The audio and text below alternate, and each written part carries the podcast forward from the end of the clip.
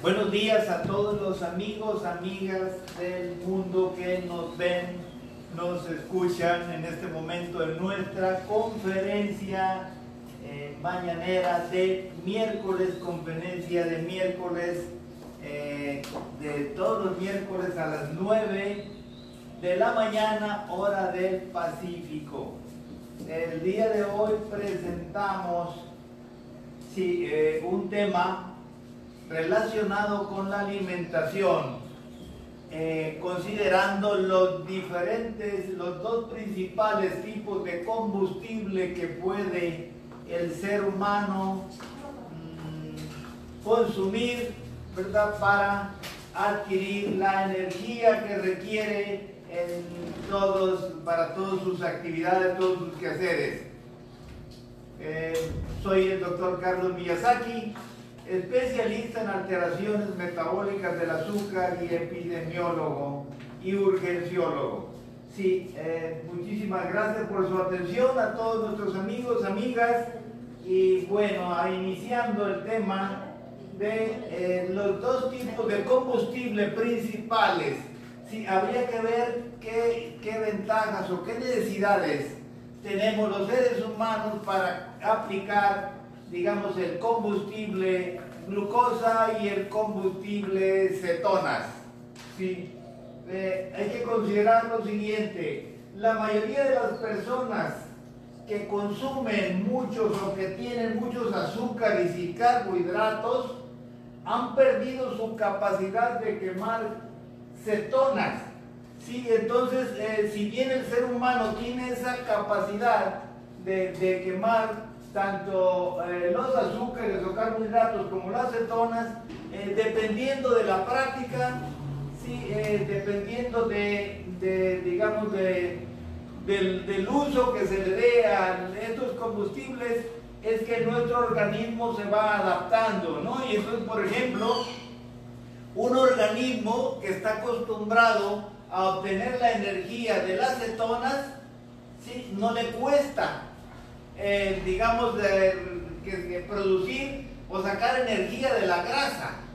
Si en cambio una, una persona, ¿verdad?, que eh, está acostumbrada solamente a consumir principalmente carbohidratos o azúcares y, y no, o sea, esa persona pierde esa capacidad de quemar cetonas a partir de la grasa, ¿no? Y entonces es una es una cosa, es una situación que se puede readquirir, ¿no? En base, sí, a la práctica. O sea, ¿cómo? Pues ya vamos a ver en el transcurso de esta exposición, de esta conferencia, cómo es que podemos lograr eso.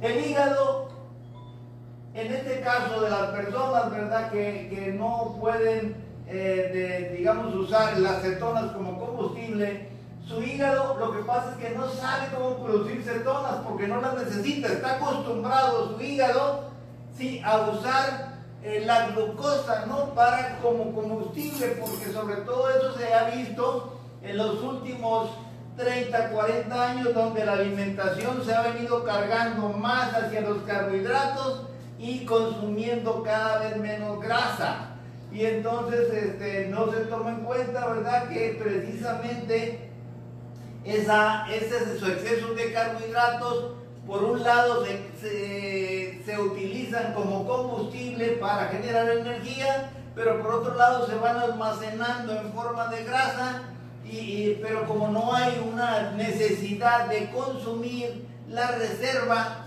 ¿sí? entonces eh, le estamos metiendo y metiendo y metiendo más azúcares Entonces el, hígado se va adaptando ¿sí? en nuestro organismo a estar eh, usando solamente el azúcar como combustible.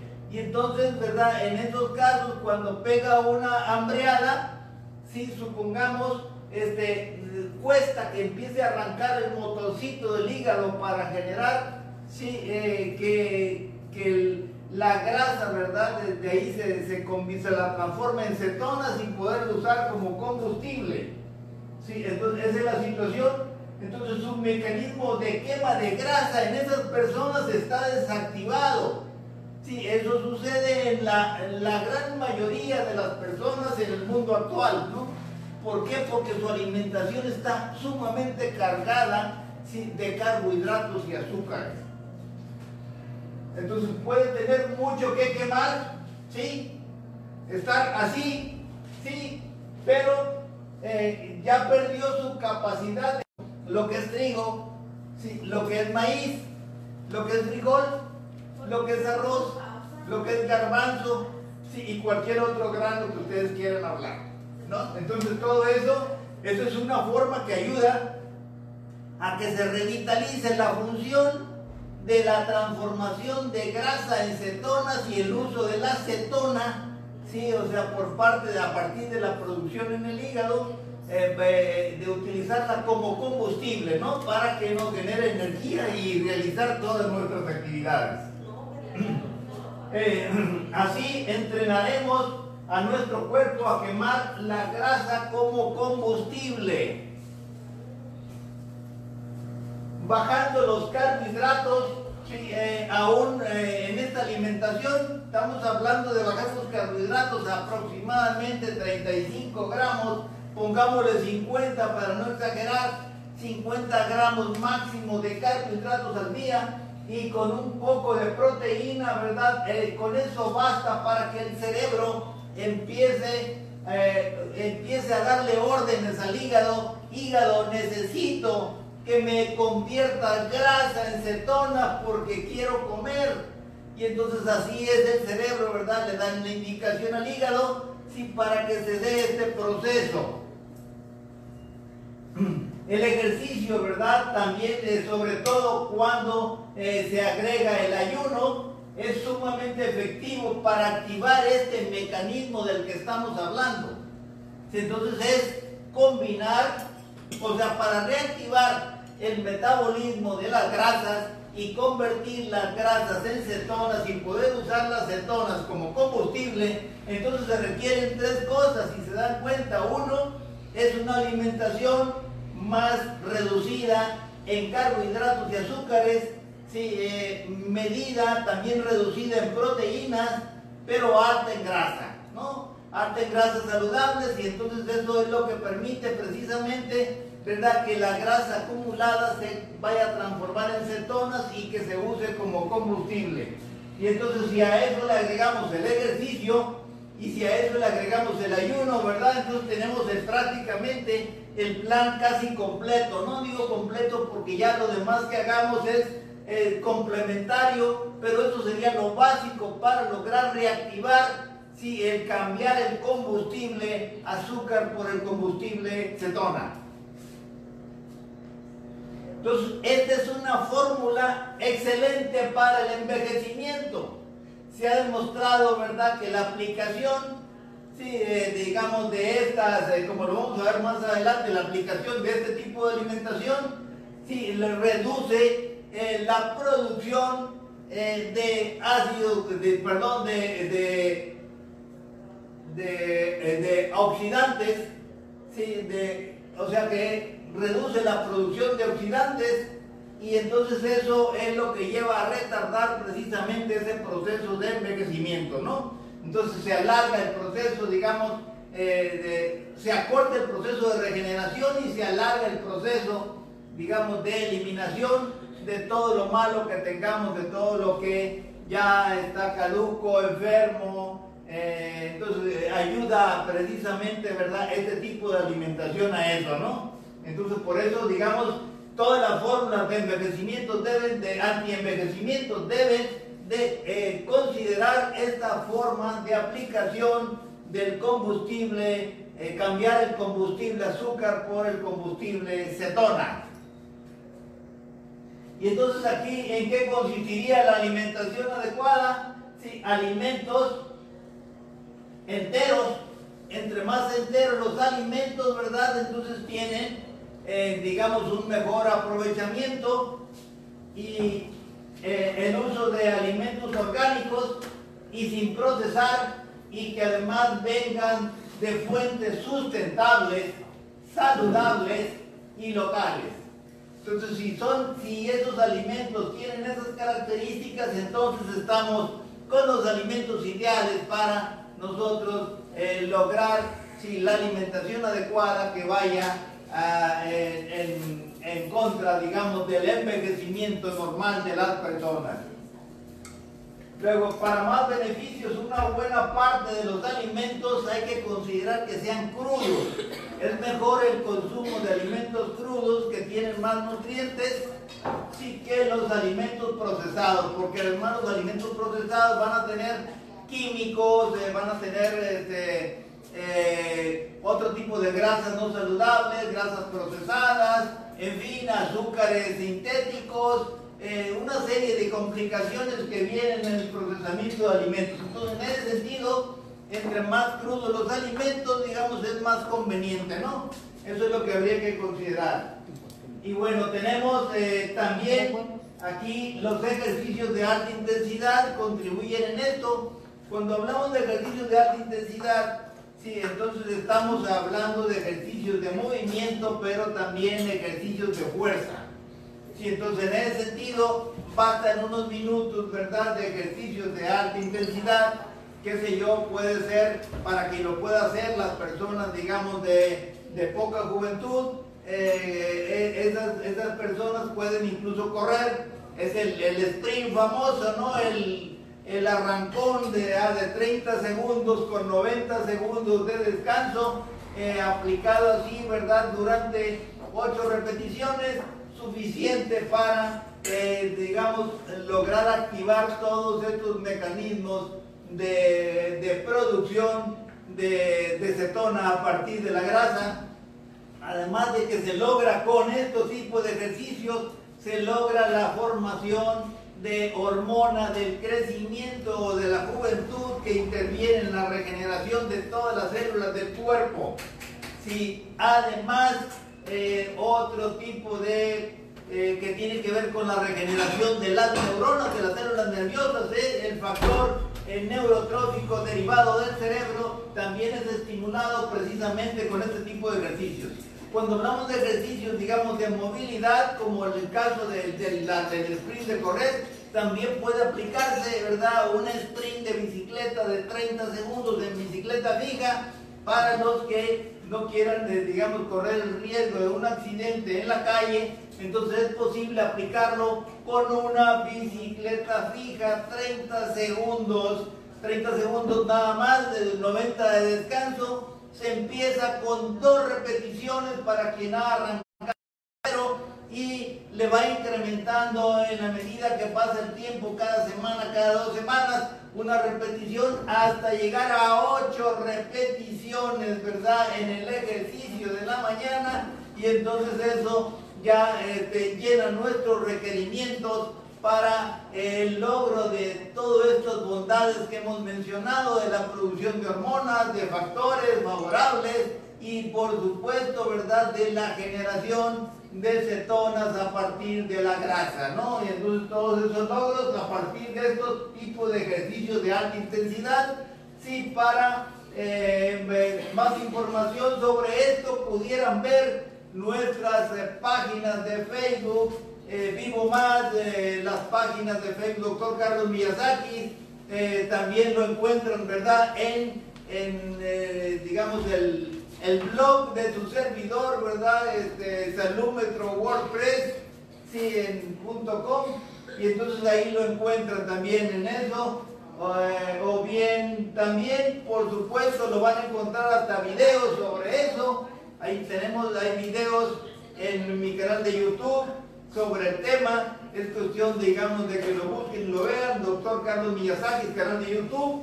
Y por supuesto también esto lo hemos tomado eh, en este caso, este tipo de ejercicios de eh, los, los videos de, y los artículos del doctor Mercola, ¿no? Entonces ahí lo encuentran también con toda seguridad. Y bueno, otra cosa que hay por hacer, ¿verdad? Para, sí, mejorar, eh, digamos, lo que es la alimentación y la producción de cetonas, es reducir el estrés. Y ya vimos que reducir el estrés significa, eh, estimular el sistema nervioso parasimpático, aplacar el sistema nervioso simpático, lo cual quiere decir estimular los hipocampos cerebrales, lo cual quiere decir aplacar las amígdalas cerebrales, lo cual quiere decir también, digamos, este, eh, aplacar la producción de hormonas suprarrenales que tienen que ver con el mecanismo de supervivencia y más bien estimular, digamos, las hormonas eh, que están relacionadas con los hipocampos, sí, que son eh, y que son las que intervienen en el mejoramiento de nuestras funciones mentales. Sí, entonces es nuestro mecanismo de adaptación el que tenemos que estimular para lograr una mejor funcionalidad de nuestro organismo, ¿no? Ese mecanismo de adaptación, ya lo hemos visto, ¿verdad? Eh, hay un equilibrio entre el mecanismo de, de adaptación y el mecanismo supervivencia y entonces dejar el mecanismo de supervivencia para las situaciones de emergencia y eh, no mantener activo nuestra, eh, nuestro, eh, nuestras amígdalas, sino más bien desarrollar las funciones mentales a través del estímulo de los hipocampos cerebrales. Bien, entonces, reducir el estrés, ya hemos hablado mucho sobre eso, ¿verdad? De todas maneras, si hubiera preguntas sobre el tema, igualmente las pueden hacer en este momento o bien a través, digamos, del chat o bien a través de, de, pues en cualquier momento lo pueden hacer, ya saben, estoy para su disposición y continuamos. Luego tenemos también eh, una, un factor que interviene, digamos, en todo esto para mejorar la, la utilización del combustible cetona es el tener la vitamina D3. La vitamina D3 en valores normales. Se ha visto que la vitamina D3, incluso no se conoce todas las funciones de la vitamina D3, pero en realidad se ha visto que es una supervitamina de las más importantes que intervienen prácticamente casi todas las funciones del cuerpo y que se ha visto que quien tiene la vitamina D3 en buen nivel, se reduce su nivel de estrés, se reduce el riesgo de cánceres, se reduce el riesgo de, eh, cualquier enfermedad, digamos, crónica, degenerativa, eh, las enfermedades neurológicas como la demencia, el Parkinson, Alzheimer, se ha visto que cuando hay un buen nivel de vitamina D3, digamos, la, la condición es muy favorable para que no no sufra ninguno de estos padecimientos, ¿no? Entonces la vitamina D3 en una dosis, eh, bueno, se pueden utilizar dosis hasta de 20.000 unidades, sí, y entonces es de gran utilidad en esto. Hay que considerar lo siguiente, cuando hay algún proceso infeccioso, sobre todo viral, cuando hay eh, una situación de mucho estrés, sí, es, la vitamina D, por más que se consuma, se chupa, sí, se la chupa el organismo, ¿verdad? O sea, no se sabe cómo, ¿verdad? Pero en realidad se ha visto que los niveles bajan. Entonces, en ese sentido, una gente que es muy estresada, sí, o, que, o que vive constantemente infecciones, entonces eh, eh, va, a pesar de que consuma grandes cantidades de vitamina D3, sí, o sea, va agotándose la reserva, ¿no? Como que interviene en todas estas funciones para contrarrestar los efectos negativos de esos padecimientos. Y bueno, eh, cuando hablamos de vitamina D3 tenemos que hablar también necesariamente de la vitamina K2. Bueno, no hablamos que la vitamina D3 se encuentra sobre todo en los pescados, eh, principalmente, y eh, que los pescados de vida corta, ¿sí? fundamentalmente, y bueno, también lo vamos a encontrar en algunos alimentos como el huevo, que sea orgánico para evitar por lo menos, ¿verdad?, de 25 químicos que pudieran traer lo menos, ¿verdad?, cualquier eh, huevo que provenga de granja, ¿no? Y entonces en eso reduce nuestra, o sea, ese tipo de huevo, el que no es orgánico, reduce nuestro sistema inmune hasta, eh, digamos, en gran porcentaje. Entonces te decía, la vitamina K2, sí es eh, siempre va acompañado de la vitamina D3, porque eso incluso permite que aún que se tengan las reservas que se tengan de vitamina D3, no haya, digamos, ningún efecto secundario del exceso de vitamina D3. La vitamina K2 se encuentra principalmente sí, en los vegetales fermentados de nuestro amado chucrut, del sabor que quieran, en el kimchi, el chucrut, ¿verdad? Ya saben, alimento fermentado estilo eh, alemán, sí, y el, el kimchi, eh, estilo coreano, fundamentalmente coreano-japonés. Y bueno, ahí encuentran estos, en estos alimentos, el, son los alimentos más ricos en K2. Sí, el, la K2 interviene fundamentalmente en la circulación de la sangre, interviene eh, en, digamos, en la prevención de los procesos inflamatorios en las arterias y por lo tanto tiene que ver bastante, ¿verdad?, en la prevención de trastornos cardíacos y vasculares. ¿Sí? Entonces quiere decir, ayuda, digamos, a prevenir eh, de alguna forma infartos, embolias eh, y otro tipo de accidentes cardiovasculares. Y bueno, la otra cosa, ¿verdad? Conveniente, ¿verdad? En una alimentación que tiene, tiende a ser saludable, con producción de cetonas, es no químicos, toxinas e insecticidas, ¿no? Entonces, en ese sentido, cuidado con los químicos que usamos para las plagas en casa, ¿no? Y cuidado con precisamente con las áreas de fumigación. Y entonces, si vamos a hacer, necesitamos hacerlo, hay que buscar opciones de, digamos, de fumigación eh, o para el control de plagas, sí, que sean orgánicos, que no sean tan dañinos, ¿verdad? Que, que no sean dañinos para el ser humano y entonces hay opciones en ese sentido, cosas, digamos, de buscar esas opciones y seguro que las van a encontrar, ¿no? Este, entonces aquí hay eh, que considerar eso y por supuesto, entre menos procesado un alimento, menos químicos, menos toxinas y entonces ahí eh, tenemos las mejores condiciones para que se produzca nuestro combustible eh, cetona en lugar del combustible tradicional.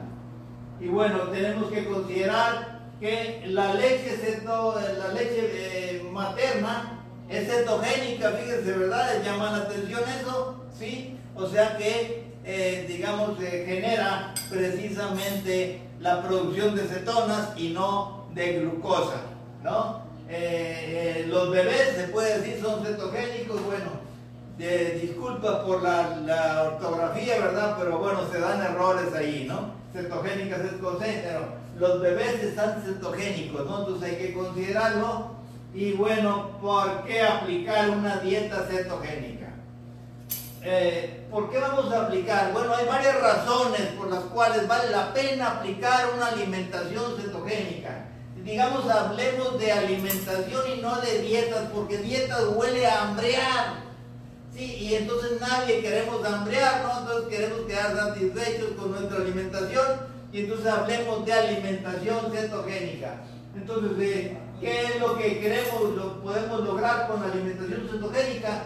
Bajar de peso. Con una dieta baja en carbohidratos.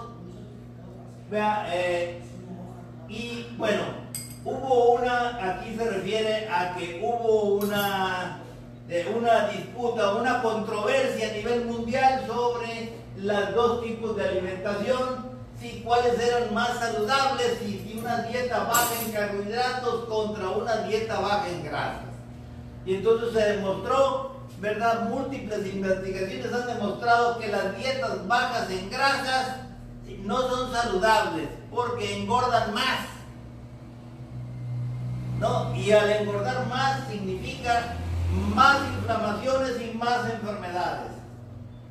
Sí, y entonces las dietas bajas en carbohidratos, ¿verdad? Eh, este, a lo contrario, ¿no? O sea, aquí se logra reducir el peso eh, en este caso. O sea que en el caso de la dieta baja en grasas no baja de peso, sino que al contrario aumenta. En la dieta baja en carbohidratos forzosamente, ¿verdad? Va a, bajar eh, de, peso. ¿Por qué? Porque empieza a estimularse por parte del cerebro, empieza a activar el hígado y el hígado empieza a producir de la, de la grasa la producción de cetonas y entonces usa el combustible cetona y entonces es donde empieza precisamente a descomponerse esa grasa y convertirse en combustible, ¿no? Y entonces así es el procedimiento, el proceso por el cual sí, se baja de peso con la dieta baja en carbohidratos, ¿no? Esta es una, cosa a considerar. Bueno, la otra cosa, ¿verdad?, por la que eh, conviene utilizar una alimentación cetogénica es porque va a desinflamarnos. Cualquiera que sea el padecimiento que tengamos en el que haya algún proceso de inflamación, sí, vale la pena utilizar una alimentación cetogénica por lo menos temporalmente. Y entonces aquí tenemos que la grasa es un combustible eh, más limpio y saludable eh, que, la, que la glucosa o que el azúcar porque libera menos especies reactivas de oxígeno y libera menos radicales libres secundarios, ¿no? que son los que tienen que ver con la oxidación y con el envejecimiento. Por lo tanto, hay menos inflamación ¿sí? con el caso de la alimentación cetogénica. Entonces se desinflama cualquier proceso, cualquier cosa, ¿verdad? Sea eh, una tumoración maligna, benigna, eh, cualquier inflamación de cualquiera de los órganos, se va a beneficiar precisamente con un, tiempo o una temporada de alimentación cetogénica. Luego, también, eh, ¿para qué sirve? Sirve para prevenir cánceres. Si la célula cancerosa no tiene flexibilidad metabólica, y entonces no puede usar la acetona si lo único que tiene de combustible es la acetona, se muere esa célula. Sí, y entonces esa es una de las razones por las cuales en todas las terapias, digamos, más avanzadas del mundo eh, para la atención de cánceres de cualquier tipo, se va a utilizar la alimentación cetogénica, sí, eh, o sea, para precisamente frenar el crecimiento de ese cáncer, ¿no? Y entonces cuando el cuerpo está en cetosis, la célula de cáncer muere de hambre. Sí, entonces eso es, eso es claro, ¿verdad? Que lo logramos y, bueno. Eh, la otra cosa, ¿verdad? Es que, eh, ¿por qué vamos a usar una alimentación eh, cetogénica? También porque cuando queremos aumentar nuestra masa muscular. Sí, se ha visto que las cetonas tienen una estructura muy parecida a los aminoácidos ramificados que sirven para formar la masa muscular. Sí, y entonces en ese sentido, ¿verdad? Nada que ver con los carbohidratos, eh, es de más utilidad para la formación de masa muscular. Por supuesto se utilizan proteínas, pero aquí también las cetonas juegan un papel importante en, digamos, en la formación de la masa muscular, en sustitución, ¿verdad? O como agregado a las proteínas, ¿verdad? O aminoácidos eh, que se utilicen para esa formación de masa. Y bueno, otra cosa importante por la cual la, alimentación cetogénica vale la pena usar es porque baja el apetito. Sí, hay gente que come que come que come y nunca se llena, ¿verdad? Pero la razón está en que su alimentación está tan cargada de carbohidratos como que los carbohidratos, los azúcares estimulan y abren más el apetito, nunca se llena la gente, es como si, que, si causaran una adicción, ¿no? Es un vicio cualquiera, como cualquier vicio de una droga, del tabaco, del alcohol, lo que sea, y entonces en ese sentido va eh, a bajar el apetito. Fíjense que quien inicia eh, cada persona que inicia una alimentación cetogénica, al cabo de una semana, dos semanas ya, esa ansiedad por comer se le quita. Sí, y entonces de eso, de eso habla, que baja el, carbohidrato, se rompe, digamos, el ciclo en el que se había estimulado la, digamos, el ciclo de las hormonas leptina, grelina, que son las que regulan el apetito eh, y el, el apetito, ¿verdad? Y la saciedad, y entonces ahí es donde eh, se baja el apetito. Vamos a comer menos, eh, comer menos carbohidratos, va a reducir el apetito. Con solo eso se reduce, digamos, el hambre. Y bueno, hay una razón más de más peso todavía, ¿verdad? Para eh, aplicar una alimentación eh, cetogénica. Y esa, la razón es que hay que, o sea, puede bajar la insulina y que con eso se revierte la diabetes, o sea, el diabético, que ya sabemos 9 de cada 10 son diabéticos tipo 2 resultado de lo que comen, entonces es posible revertir esa diabetes bajando los niveles de insulina.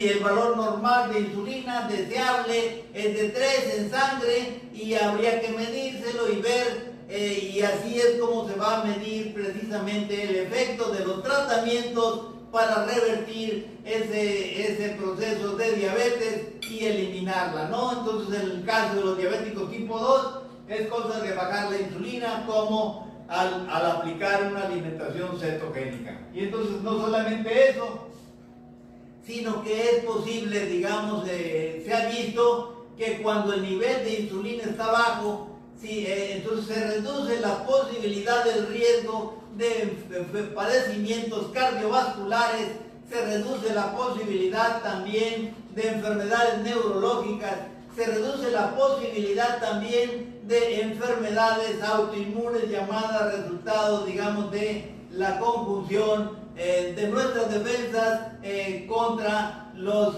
cuerpos extraños o adversos o incluso las infecciones van a reducirse.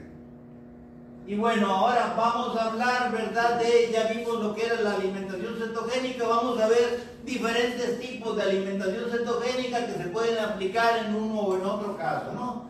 Entonces tenemos, por ejemplo, la alimentación cetogénica clásica, si es la que normalmente debemos de aplicar todas las personas, ¿verdad? De cualquiera que sea, digamos, nuestra condición física y mental. Y entonces aquí tenemos, por ejemplo, es una combinación de grasa saludable en un 70%, ¿sí? de proteína en un 25% y de carbohidratos en un 5%. Alimentación cetogénica clásica, repito, 70% eh, de, de, grasa saludable, de 25% de proteínas y 5% de carbohidratos. Sí, entonces aquí cuando estamos hablando de 5% de carbohidratos, conviene que sean carbohidratos no de asimilación rápida, sino que de asimilación lenta, ¿no? Entonces serían los carbohidratos complejos. ¿Cuáles son los carbohidratos más saludables? Porque además les sirven de alimento al intestino grueso eh, para la flora intestinal. Pues serían el betabel, digamos, la... Eh, la zanahoria, la calabaza, por ejemplo, estos son, son carbohidratos complejos, ¿verdad? Que se van a, eh, digamos, se van a absorber hasta el intestino grueso, no se absorben ni en el estómago ni en el intestino delgado, sino que se van a absorber hasta el intestino grueso, ¿no? Y ahí se incluye también la berenjena, por ejemplo, ¿no? El chayote, principalmente serían, digamos, los que los, los que tienen carbohidratos complejos y que no, no, no permiten, o sea, no llevan a que el cuerpo humano sube el azúcar de golpe, ¿no? sino que eh, lentamente se va aprovechando el carbohidrato y entonces como requerimiento ¿no? para el cuerpo y entonces ese sería el tipo de carbohidratos ideales. En el caso de las proteínas, pues ya saben, ¿verdad? Es el consumo lo más, lo más saludable, consumo de huevos orgánicos diarios, no importa, ¿verdad? Pueden ser eh, mínimo, conviene que sean tres a la semana, ¿verdad? Pero se pueden consumir, eh, ¿qué les diría? 3, 4, 5, ¿verdad? Si no tienen otra opción de la proteína de ningún tipo, no pasaría nada, ¿verdad? Quien consuma, ¿verdad? 4 o 5 huevos por día, ¿no? Entonces, pero el requerimiento se puede decir, quizás lo normal sería el consumo de dos huevos orgánicos y es la recomendación. Igualmente para la proteína, utilizar la proteína del pescado de, pescado chico o de corta vida porque tiene menos químicos, menos toxinas, menos de, otro tipo de metales pesados que traen los pescados grandes, sí, de, como los que traen mercurio, como el, el, el marlin, como el el pez espada, eh, la sierra, si el tiburón, el cazón, esos tienen, y tienen un nivel de contaminación porque son de vida y entonces logran agarrar el mercurio derramado eh, por las explosiones nucleares de Fukushima, Japón, hace 10, 12 años. ¿no? Entonces de ahí la conveniencia, ¿verdad?, de consumir pescado chiquito, o bien si no hay opciones, ¿verdad?, porque no es temporada de pescado, entonces pues de utilizar la sardina, eh, tratar de quitarle, digamos, los químicos que traiga, o sea, los agregados, la salsa, los aceites y demás, y entonces consumir la sardina eh, así simplemente, ¿no? Bien lavadita.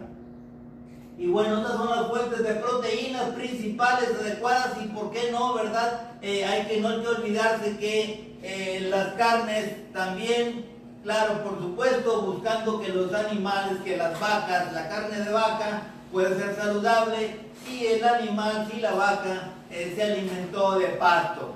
Y entonces es una, hay una diferencia enorme porque queda claro que ahí en la alimentación con pasto es una, digamos que está al aire libre, por supuesto, ¿verdad? Vamos a encontrar el pero de que la carne de la vaca que come pasto, que está muy dura, ¿no? Pues entonces hay que buscar opciones, ahí hay posibilidades de comer eh, las partes blandas o buscar la manera de arreglar que se ablande esa carne. Y, bueno, vamos a, comprar ahí, a adquirir y a consumir salud, ¿no? Y entonces estas son las fuentes de proteínas principalmente, ¿verdad? Y bueno, si hablamos de quesos, de quesos quizá eh, de lo más conveniente serían los quesos, eh, quesos tipo Gouda, ¿verdad? Originalmente, eh, lamentablemente por lo regular, los quesos los hacen tipo, no los hacen, digamos, Gouda, sino que los hacen, si ustedes se fijan hasta en los letreros comerciales, queso tipo tal,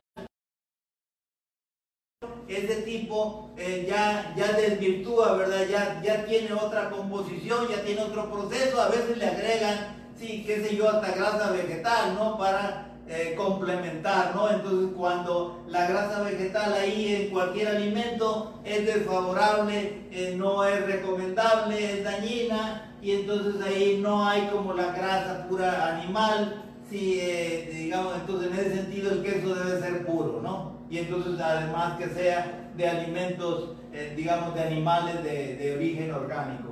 Entonces igual eh, hay que considerar, ¿verdad? Que entonces en ese sentido que hay ciertos aminoácidos eh, que se encuentran en las carnes rojas, sobre todo de vaca, y que vale la pena consumir, ¿no? También, ¿por qué no? En algunas vísceras como el hígado es recomendable hacerlo adecuadamente, digamos, conviene hacerlo por lo menos una vez a la semana o mínimo cada quincena, sin consumir una, una víscera como, como el hígado de res, hígado de vaca. Y bien, entonces tenemos ahí, son las fuentes de proteína y de grasa, bueno, grasas ya saben, hay grasas para todos los gustos, grasas vegetales, ahí cómanse los aguacates que quieran, las aceitunas que quieran, ¿verdad? O bien eh, hablando de grasas o de semillas, la grasa de las semillas, nueces, de almendras, eh, semillas de calabaza, semillas de cacao, todas esas grasas son súper saludables, ¿no? Y bueno, ya no se diga las grasas animales, ¿verdad? Este, ¿Por qué no? Eh, hasta los chicharrones, si son de vaca, bien. Si son de puerco, no más la recomendación porque uno de cada tres personas en el mundo tiene intolerancia al puerco, ¿no? Entonces ahí, eh, por esa razón, eh, no es recomendable para toda la gente, ¿verdad? Pero en el caso de quien la, le guste y la quiera consumir, toda vez que, que pregunte y que averigüe cuál es el origen del puerco, porque si viene de una granja, está digamos, comiendo, acuérdense que en la grasa vienen los químicos, entonces si viene es, una, es, una, es un puerco que viene de granja, sí, está súper cargado de químicos, esos chicharrones, ¿verdad? Que nos comemos nosotros aquí, sí, están, entonces en ese sentido no hay como los chicharrones del puerquito, ¿verdad? Criado en casa y con alimentación saludable, ¿no? Entonces es cosa de averiguar a través, digamos, a veces lo conseguimos a partir, digamos, de gente que conocemos, del rancho, de alguna parte, o bien de la carnicería, ¿verdad? Que nos da la orientación sobre el origen de la carne, bien sea de puerco o bien sea de, de, vaca. Y bueno, entonces esta sería, eh, se puede decir, la alimentación cetogénica clásica. Y luego tenemos, ah, hay una alimentación eh, cetogénica Bueno, aquí eh, nos faltó aquí una expresión esa hicimos un poco a la carrera, tuvimos problemas técnicos y entonces por eso faltó. Alimentación cetogénica, aquí se refiere a la alimentación, tipo de alimentación que podemos aplicar para los que, los que tienen eh, gusto por la actividad física. ¿sí? no deportistas, ¿no? Pero que les gusta moverse, hacer algún tipo de ejercicio, ¿no? Entonces, eh, para ellos, esta es una opción, ¿no? Eh, espérenme. Sí, sí está bien. Sí, entonces, ¿cómo se consumen, verdad? Todos los carbohidratos en una sola comida. Eh, media a una hora antes del ejercicio para usar la energía de los carbohidratos sin suspender la cetosis. esa es la forma de comer. Aquí los carbohidratos es otra forma, sí, para el que hace ejercicio pero no es deportista, ¿no? Entonces esa sería, esa sería la, forma de alimentación cetogénica. Entonces carbohidratos en una sola comida, eh, media o una hora antes del ejercicio. Sí, y luego, después del ejercicio, eh, puede consumir proteínas, ¿no? Entonces eso sería la combinación y el resto, digamos, del tiempo es el consumo el normal de la aplicación de la, de la alimentación cetogénica de más grasas, eh, bajo carbohidratos, bajo proteínas, ¿no? Entonces eso sería para el caso de los que gustan del ejercicio. Y bueno, tenemos eh, también otro tipo que sería la alimentación para cetogénica para deportistas, ¿verdad? Aquí es diferente porque eh, se, puede decir son cinco días de aplicación de dieta de alimentación cetogénica, como la habíamos mencionado, la clásica, y dos días que le entran duro a comer eh, carbohidratos, ¿sí? Entonces, e incluso, si se fijan, ¿verdad? Es comer 10 veces más carbohidratos, ¿sí? En dos días se atrancan de carbohidratos, ¿no? 10 veces más que en la alimentación cetogénica normal, ¿no? Entonces aquí sería, esto es para reponer eh, el glucógeno, ¿verdad? Que es, eh, digamos, la grasa acumulada alrededor de los músculos y que es necesaria para su eh, vitalidad, su funcionamiento y su fortaleza, ¿no? Entonces ahí, en ese sentido, para el deportista, esa sería la opción de alimentación cetogénica. Y bueno, también tenemos la alimentación restringida, ¿verdad? Que se aplica, por ejemplo, en casos de cánceres, en donde conviene, digamos, eliminar la posibilidad de que la célula cancerosa pueda comer, pueda querer consumir, la, digamos, eh, eh, pueda querer sobrevivir, ¿no? En el ambiente del cuerpo humano, ¿no? Entonces ahí, en ese sentido, se mantiene una alimentación restringida hasta la eliminación o la confirmación por estudios de que, digamos, el cáncer ha desaparecido eh, o no hay ninguna señal por ningún lado, eh, eh, por ningún lado. Ahorita hay estudios muy avanzados para poder detectar cualquier cosa. Fíjense, por ejemplo, hay un estudio que se llama PET. Ese estudio, ¿verdad?, es de lo más completo. aquí en, la, en México solamente se hacen en ciudades grandes, Guadalajara, Monterrey, México y bueno, pues es un estudio que les cuesta 20, 30 mil pesos, eh, y, pero lo consiste en que inyectan azúcar, o sea, glucosa radioactiva. Y entonces, donde se marca en, en, el estudio, ¿verdad? Cuando hay captación de esa glucosa por una célula radiactiva, eh, entonces ahí es donde se localiza, digamos, la, la eh, la existencia ¿no? del, foco del tumor o del, cáncer. ¿no? Entonces, así en eso consiste ese PET. Y entonces ese PET eh, ah, este, es el que tendrían que hacerse todos aquellos que tienen este padecimiento y digamos como control cada cierto tiempo, cada seis meses, cada año que viene. Desconocido. Y bueno, hasta aquí mis queridos amigos, amigas, ¿verdad? Este es... Eh, eh, hemos dado con esto terminada esta conferencia. Muchísimas gracias por su atención. Les eh, recuerdo la invitación para que, eh, digamos, se atiendan, busquen la forma de atenderse a través de nuestro programa Un Doctor en tu Bolsillo. Un Doctor en tu Bolsillo es un programa que iniciamos para todo el mundo habla hispana. Sí, a los cinco continentes. Quien quiera que ocupe eh, un servicio de atención de emergencia, por ejemplo, quien quiera eh, tenga alguna problemática, que tenga un dolor en el pecho, que no sepa qué hacer, eh, que si piensa en la posibilidad de un infarto, entonces puede recibir en el momento a través del teléfono, del WhatsApp, del video chat, ¿verdad? La orientación correcta sobre qué hacer y cómo en cualquier lugar que sea lugar apartado, en el medio rural, en la ciudad, a la hora que sea, puede hacer eso y entonces recibir la orientación correcta de qué hacer en forma casera y en qué momento acudir al hospital. Igualmente, ¿verdad? Si usted tiene el riesgo, digamos, de sufrir, digamos, un... Eh, eh, eh, la infección de la epidemia esta del coronavirus y quiere saber en qué momento, ¿verdad?, debe acudir al hospital. Entonces tiene incertidumbre sobre eso. Igualmente le vamos a poder dar eh, respuesta en forma inmediata sobre en qué momento hacerlo y cómo prevenir complicaciones de infarto, complicaciones, digamos, de otro tipo de padecimientos que tienen que ver con cualquier padecimiento, ¿no? Entonces, igualmente, ¿verdad? Para cualquier otro tipo de urgencias normales, se puede decir, ¿verdad? Aunque no haya antecedentes, igual, ahí estamos para servirle. Nuestro teléfono es 669 116 0389. Eh, faltó aquí el 669, aquí en este, en este número se, hubo ahí una fallita este, para los que viven en el extranjero, más 52, 1 y el 669-116-0389. Muchísimas gracias y hasta la próxima.